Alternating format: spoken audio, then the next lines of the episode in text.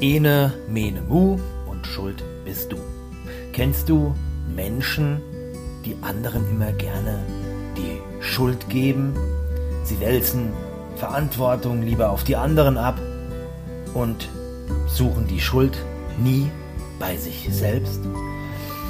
Ja, solche Menschen gibt es leider viele. Warum manche Menschen ihre Fehler nicht eingestehen, das sage ich dir hier.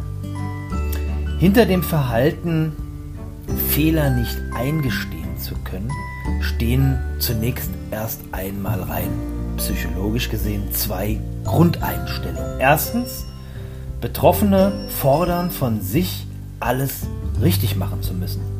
Fehler sind für ihr Selbstwertgefühl bedrohlich und deshalb tun sie alles, ihre eigenen Fehler zu leugnen. Sie rechtfertigen sich vor sich selbst. Ich war es nicht. Wenn die Umstände nicht, dann hätte ich ja nicht. Die Angst vor Fehlern kann auch zum Gegenangriff führen. Ich bin nicht schuld. Wenn du nicht, dann wäre das ja auch nicht passiert. Du, du bist derjenige. Sie machen anderen Vorwürfe und geben diesen die Schuld. Hierdurch entstehen Konflikte mit der Umwelt, die Beziehungen leiden, das ist ja klar. Ähm, und damit nehmen sie sich auch die Chance, neues Verhalten zu lernen und Fehler zu korrigieren. Zweite Annahme ist, sie sind der Überzeugung, die Anerkennung anderer zu benötigen. Deshalb müssen sie anderen gegenüber ihre Fehler verbergen und auch leugnen. Und außerdem müssen sie ständig auf der Hut sein, dass niemand sie auf ihre Fehler anspricht. Und auch hierbei können die Fehler nicht korrigiert werden. Und da gibt es ein schönes Zitat, das lautet so, jeder Fehler, aus dem wir lernen, ist ein Erfolg. Da ist was dran.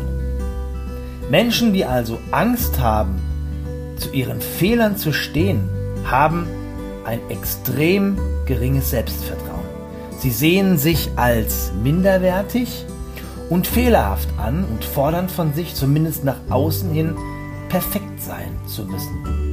Für sie sind Menschen, die einen Fehler machen, generell unfähig und ablehnenswert. Sie projizieren ihre Selbstablehnung in ihre Umwelt sozusagen hinein. Einen Fehler einzugestehen birgt für sie das Risiko, abgelehnt und als Extremversager gesehen zu werden.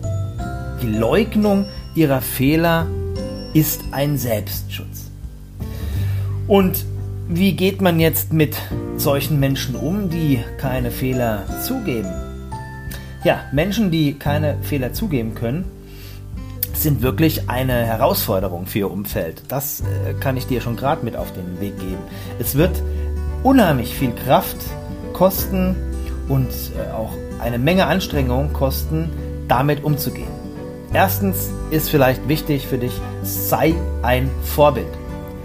Steh zu deinen Fehlern und mach deutlich, dass ein Fehler niemals die Erfolge und positiven Verhaltensweisen der Vergangenheit in Frage stellen kann. Das ist wichtig.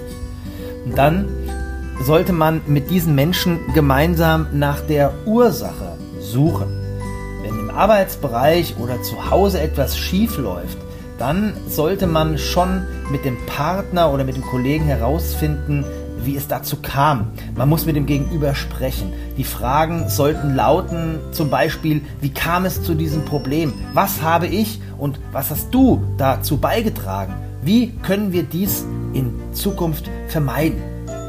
Drittens, begegne deinem Partner oder Kollegen mit größter Achtung und Wertschätzung bei diesem Thema innerlich die Einstellung entwickeln, dass jeder Mensch einen Fehler macht, viele Fehler macht und kein Mensch absichtlich Fehler macht. Das ist eigentlich die Grundvoraussetzung.